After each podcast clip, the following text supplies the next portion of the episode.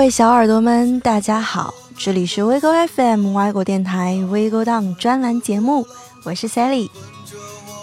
刚刚听到了这首歌，你是否觉得很耳熟呢？算起来，二零一九年赵雷也有三十三岁了。在二零一六年中国有嘻哈播出之前，我常听的是民谣，可之后我就很少听民谣了。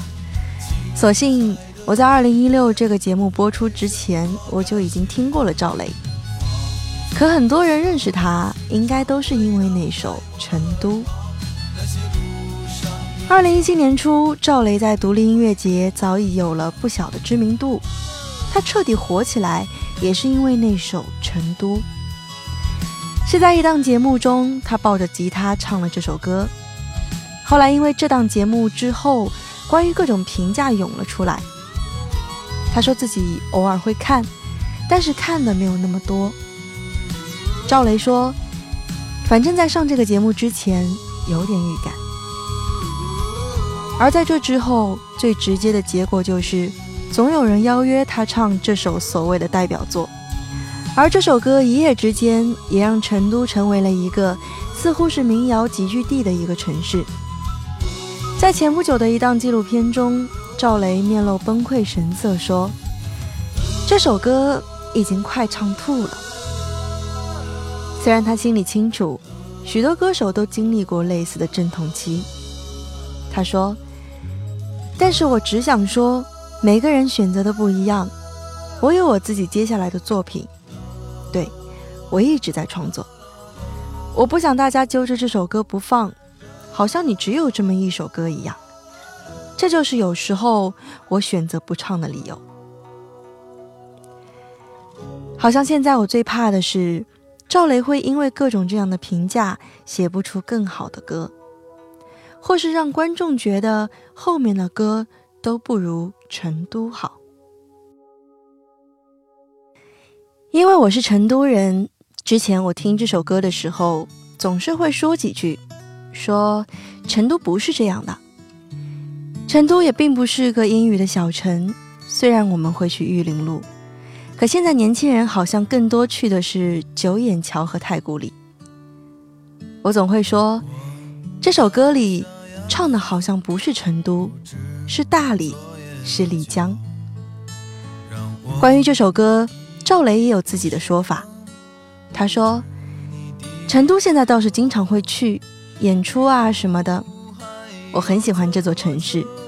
我也去过小酒馆，但是路过也没有人认识，挺好的，就像一个游客一样。有一次我跟老爷子，我们几个人在那边吃饭，老板就跟我们聊天说：“你们是哪儿来的？”我们说是北京来的。老爷子就说：“啊，这边这个小酒馆可真是够火的。”老板说：“对对对，小酒馆特别火，那个唱歌的赵雷把它唱火了。”然后就有人问老板：“赵雷你见过吗？”他说没见过，但是赵雷以前老在这边待着。我一想，其实我以前就在玉林路住过一个星期啊。又有人问他，那你要是见着赵雷，你会认识吗？他说，那肯定不认识啊。赵雷说，这个老板始终也不会知道你是谁，这样的感觉是最好的，你知道吗？这是最好的。其实作为成都人，谢谢赵雷把成都唱火，但也讨厌他把成都唱火。前段时间元旦春节，很多来旅游的可谓是把咱们成都堵得水泄不通。可其实成都是个包容的城市，是个西部经济飞快发展的城市，是个不仅仅有民谣还有说唱的城市。我们不仅有春熙路、宽窄巷子、锦里，还有 IFS 太古里 Space，成都送给你们。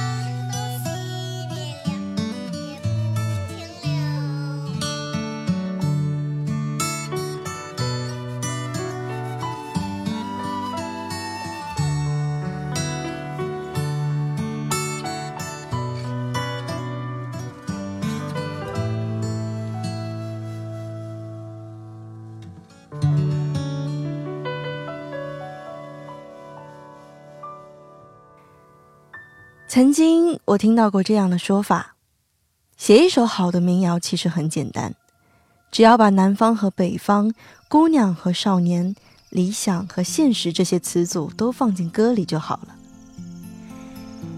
想了一下，好像也是。大部分写民谣的人都是将这些东西融进了歌里。有人唱理想，有人唱现实，有人唱姑娘，还有人唱青春。可我却不能完全同意这样的说法，却又找不到什么理由反驳。想了想马迪的傲寒，又想到了宋冬野的董小姐，赵雷也有这样一首《南方姑娘》，但赵雷的《南方姑娘》并不是那样的理想现实，只是简单的、平淡的、诚恳和生活。关于这首歌。也是赵雷的生活。赵雷是个地道的北京人，以前他住在北京的一个小旧的四合院里，在那里，他认识了住在旁边的一位南方姑娘，后来就有了这样一首歌。原本我以为这是一首唱给爱的歌，后来才发现，这是一首唱给异乡和理想的歌。这首歌中有一句：“你是否爱上了北方？”也是赵雷对姑娘心意的确认。你是否真的要放弃对理想的追逐？异乡也好，理想也罢，这都是我们人生中必须要经历的一个阶段。可如果真的难以承受理想的沉重和异乡的孤独，那就回到家乡吧。家乡安稳的生活虽然简单平凡，但只要能让你感到幸福。南方姑娘，送给你们。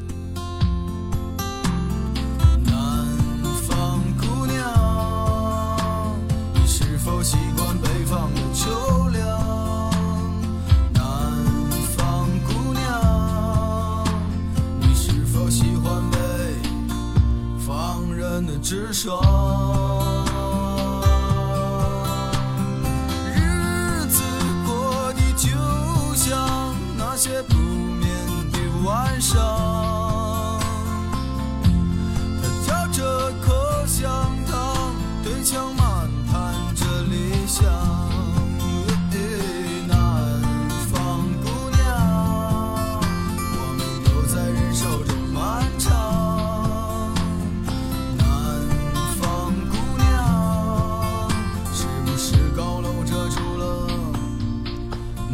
希望。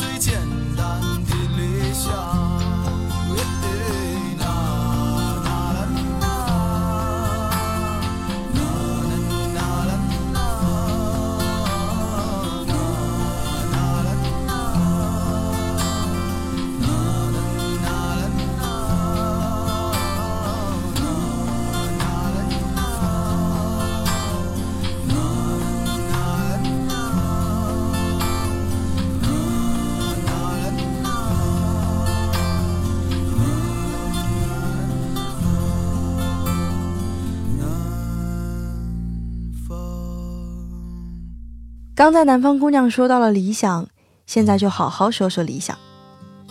什么是理想？我为此找了很多的回答。目前为止最喜欢的是那一句：“虽不能至，然心向往之。”虽然谈及理想与现实有一些沉重，但又如此真实，也是每个人都必须面对的人生问题。对于绝大多数人来说，有一份稳定且工资不错的工作，有一间勉强说得过去的房子，有一位普通却又对眼的媳妇，有一个聪明健康的孩子，就已经是人生的美满了，也就是人生也无憾了。我的父母也是这样希望的，他们在国家单位平稳的过了大半辈子。也希望我能找到国家单位的铁饭碗，稳定的五险一金，以后顺着就结婚生子，开始后半生。可同时，这好像也是人们眼中的现实。但是后来我慢慢发现，这些所谓的现实，只是人们走进这个残酷的社会以后，闭口闭眼闭心的自欺欺人。带着错误的意识踏上了现实的平凡之路，成为了看似光鲜的行尸走肉。我不确定我现在是不是行尸走肉，可我却已经觉得毕业后的生活非常不容易。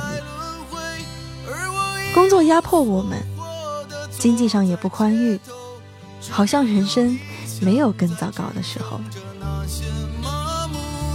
或许吧。放弃真的比坚持更容易。不过，对于有些人来说，放弃又怎么会是一件容易的事呢？可对我来说，理想也好，现实也罢，我们好像都只能是顺着生活的轨迹往前走。我们若是不按着前辈们走过的路走，我们可能失败的更彻底。但不管现实将我们怎么打败，我的心里还是会有一个理想，因为虽不能至，然心向往之。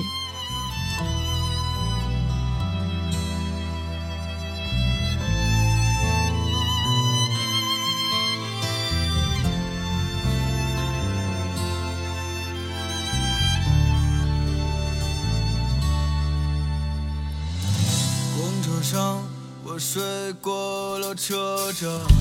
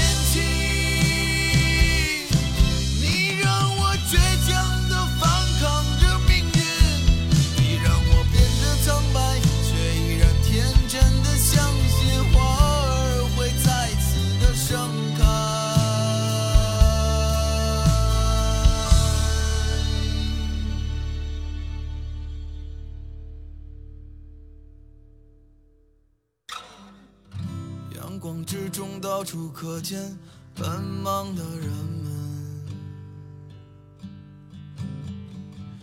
被拥挤着被一晃而飞的光阴忽略过。赵雷有一首话，不知道你们有没有听过？至少我觉得这首歌是所有赵雷的歌里。我最喜欢的两首歌其中之一，这首歌像诗，也像歌，更像画。这首歌中我最喜欢的两句歌词，其中一句是“为寂寞的夜空画上一个月亮，把我画在那月亮下面歌唱”。仅这一句，就立马将我带入了赵雷给我们的画面。漆黑的夜晚，一轮明月挂在天上，安静的夜晚显得有些寂寞。赵雷想把自己画在月亮下面，弹着吉他，唱着小曲，冲破夜的寂寞和孤独，或者是排解自己的某种情绪。在清冷的房间里边画上一个窗户，让月色进来，洒上一地的荧光。还有一句是：我没有擦去争吵的橡皮，只有一支。画着孤独的笔，这一句唱到了现实，打破了之前所有的幻想。我们好像也没有太多改变现实的能力。我也忘记了这么二十多年以来，我跟父母争吵过了多少次。即便是我都记得，但那么爱我的他，也一定只记得爱我的瞬间。那些我曾让他心碎的时刻，他也都忘了吧。可我不只是想要赵雷的能擦掉争吵的橡皮，我更想要擦去母亲的衰老、操劳的橡皮。话送给你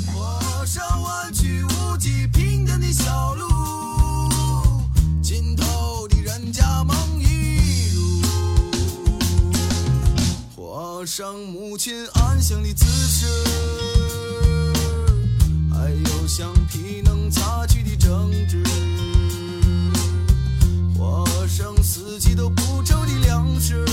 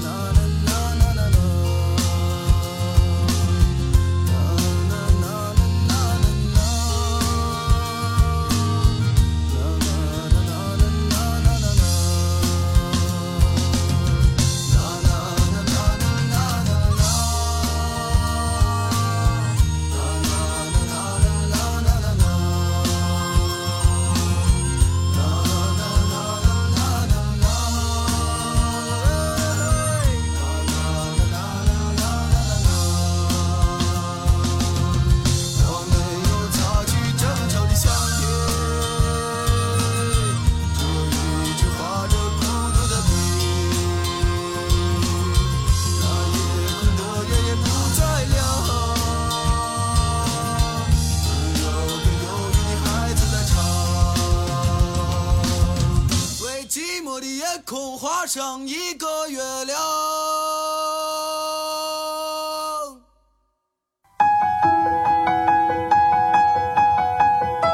Hello，各位在电波前等待的天使小宝贝们，这里是陪你度过一段浪漫时光的微勾当专栏节目。每周我们会在这里为你送上不同音乐人的音乐和一些小故事。也许这些小故事让你感同身受，也许让你回味良久，也许让你恍然大悟。我们在这里陪你想念，也陪你展望。如果节目内容你还喜欢的话，请动动小指头收藏我们的频道，关注我们的平台。如果你觉得内容有些欠缺，赶紧评论留言告诉我们你的建议和你喜欢的内容，我们会努力改进，力求让你爱上。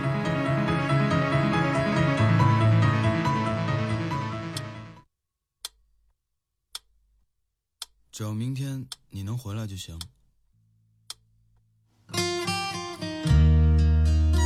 我一直想了很久，再过六七年，我也就三十岁了。现在的我，二十三岁了，可自己好像还一直在怀疑，怀疑自己的年龄，好像自己还二十岁，好像我还是个大学生，好像我现在还可以不为未来考虑。只看着眼前的一切。地球围绕太阳公转了一圈，我的生理年龄就增长了一岁。可这似乎只是证明我在世界上活了多久，而不是证明我还有多久能活着。前几天我还跟男友说，上次看到，人生到了三十多岁，若是没有家庭和孩子的羁绊，就是人生巅峰。因为经济独立，工作稳定，想要做什么就可以做什么，想要买什么也不用拮据的想钱够不够。赵雷有一首歌叫《三十岁的女人》。我喜欢这首歌，却不喜欢这首歌中唱的三十岁的女人。我承认，三十岁的女人被生活磨砺，可能不再锋芒毕露，但却有了气质和温柔。可我们若是选择不结婚，并不是因为我们工作太忙，而是我们没有遇到那个可以共度一生的人，或者是。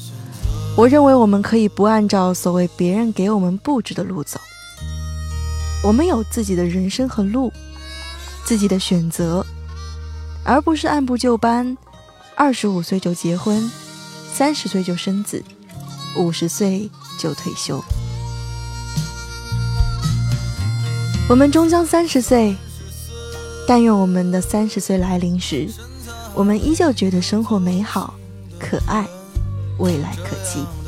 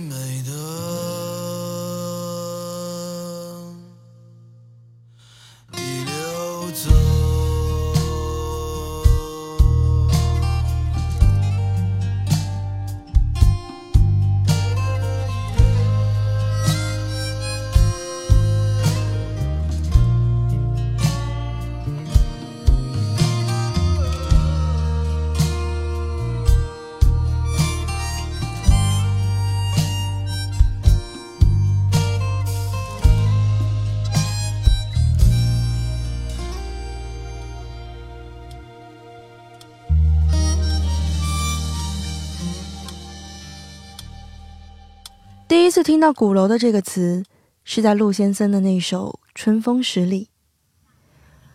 我在鼓楼的夜色中为你唱《花香自来》。后来我在西安又听到了这首歌，刚好路过了西安的鼓楼。可其实每个老北京人心中也都有一座鼓楼，生于四五十年代的老人回忆起童年时的鼓楼，会首先说起什刹海作为漕运码头，南锣鼓巷作为皇家领地，烟袋斜街作为商业中心的历史。到了青年时代，后海变成了一个天然游泳池，五分钟一张门票随便游，累了爬上岸，去南锣鼓巷买驴打滚儿、鸡头米。芸豆卷吃，而现在后海成了著名的旅游景点，不能游泳了，可在夏日却能看到满什刹海的荷花。我去北京的时候去了钟鼓楼广场，钟鼓楼前各自有一个小广场。晚饭时候我去的那里，看见了很多北京老太太三五成群的打牌。互相说着各自家里的那点事儿，老头围在一起下象棋。那个瞬间，我会想到我的姥爷。在路上走着，看见有下象棋的，总会驻足看一会儿。有小孩骑着玩具自行车呼啸而过，后面跟着喘粗气的奶奶。而一抬头，看见猫在房顶上发呆。一副懒洋洋的样子。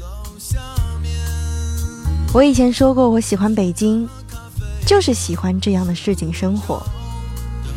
生活的气息好像一直绕着我们，我们是生活，生活也是我们。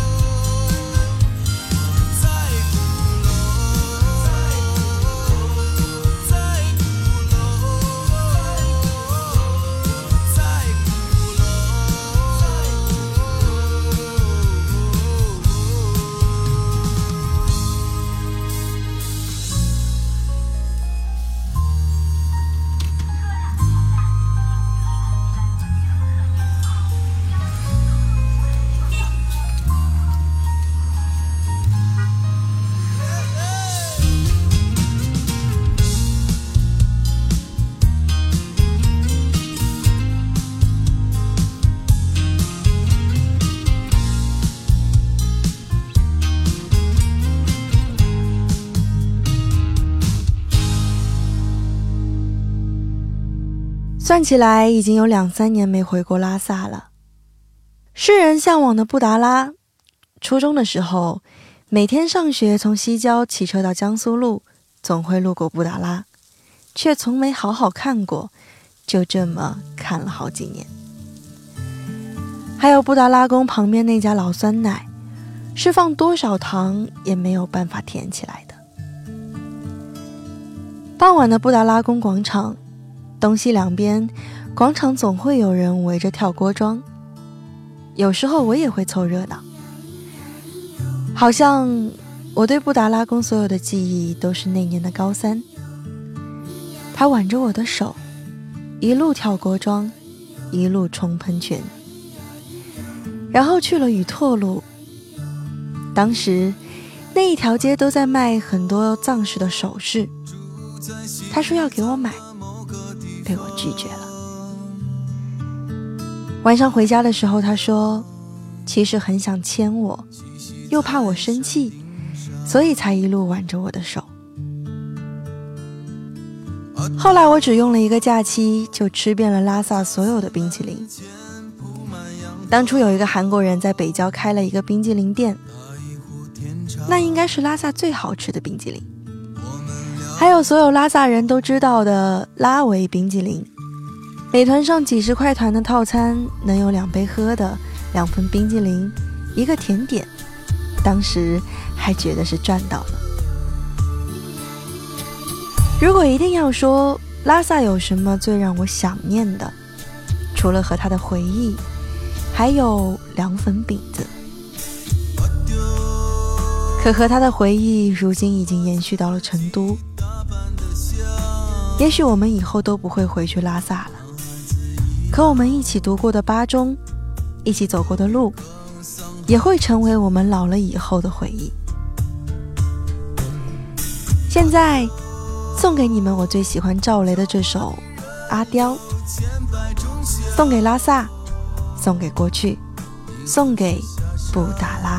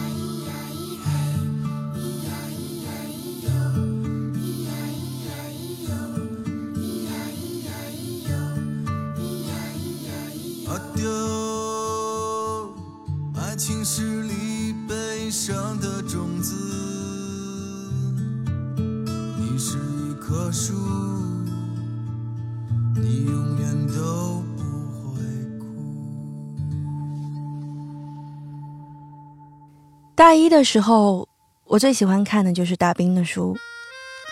他和我后来喜欢看的名著不同，和我后来看的关于宇宙星球也不同。他是生活，是平淡。大兵总在他书里写上自我介绍：二流主持人，二流作家，二流民谣歌手，老背包客，不敬业的酒吧掌柜，油画科班，手鼓艺人，业余皮匠，业余诗人，西藏控。资深丽江混混，重症失眠患者，禅宗灵济弟子。我以前会挨个挨个的去找寻他的这些足迹，后来发现，我们该是什么样就是什么样。就像我觉得读书是一回事，可他的书，永远像是在和老朋友讲故事，听老朋友细细道来这些年的经历。很多人说大兵的书就是鸡汤，我不否认。可我们的生活总是需要一些鸡汤，需要一些慰藉，或是需要一些虔诚。我不信佛，可我还是会去读大兵的《阿弥陀佛么么哒》，好像也并不冲突。当初觉得这本书是关于佛，后来才知道。是关于生活和信仰。大兵在《阿弥陀佛么么哒》一书的后记里解释了书名的由来。从去除宗教化的角度来讲，阿弥陀佛么么哒是一种姿态，也是一种心态。向善求人的姿态，自度度人的心态，不是大愿大行、大慈大悲，只是一份递到你面前的小慈悲。大兵总是自称野生作家，他说自己非道德多么高大上的好人，不过是一个浪迹天涯的野孩子而已。那我们读他书的人，可能就是随缘读者了。至今我已经很少看大兵的书了，甚至忘了他写的内容，但我总是记得他的故事里。有一些善良。轻轻地把门敲开，害羞地低下脑袋，让我偷偷看你，在你回眸的微风里，让我偷偷看你，在你离去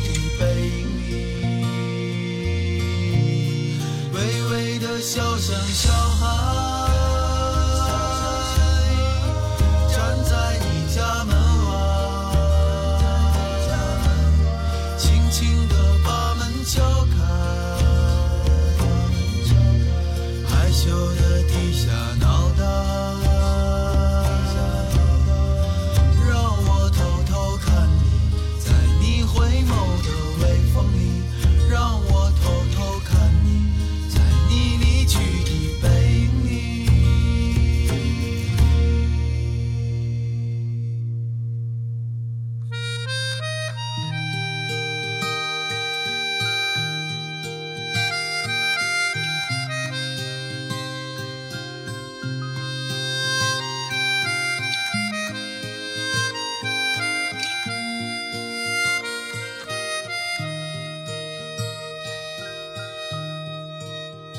大概在十月底，我就开始感受到了成都的寒冷，于是我被迫穿上了很厚的外套，套上了秋裤。上次听到一个新疆姑娘跟我说，她从来没见过成都的姑娘穿秋裤，我是第一个。当时我就笑了。虽说外面太阳闪得眼睛疼，可我还是会穿上秋裤。成都的冬天，我该怎么形容呢？湿冷，即便是穿上了秋裤，也觉得风灌进了腿里。北京却不一样了，天冷的苍白无力，树又冷的棱角分明。他们说，北京的冬天一点都不可爱，这话在我北京好友那不假，他总是给我发来在北京吹成傻叉的视频。风好像一点都不给面子，把他的刘海差点吹秃。赵雷有一首《北京的冬天》，他唱道：“北京的冬天太冷，我没有足够的衣裳过冬。北京的冬天太冷，我找不到足够的食物。”北京的冬天太冷，我如何温暖你，我的爱人？北京的冬天太冷，我也已无法承受。想一想，四世的南方，阳光正高照的大地。如果我离去到那里，算不算逃逸？听这首歌，它让我们觉得北京的冬天确实不怎么可爱。甚至是有一点丧，可北京被太多人收藏，有太多的故事。或许你翻一篇，就是温暖的故事了。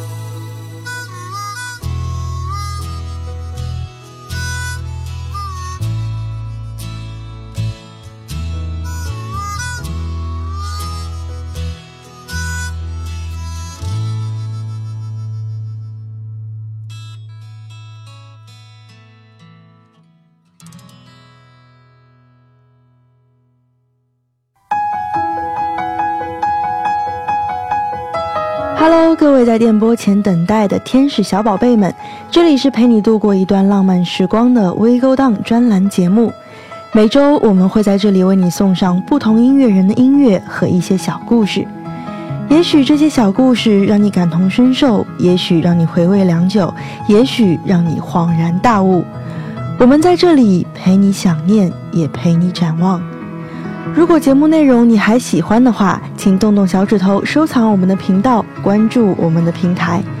如果你觉得内容有些欠缺，赶紧评论留言告诉我们你的建议和你喜欢的内容，我们会努力改进，力求让你爱上。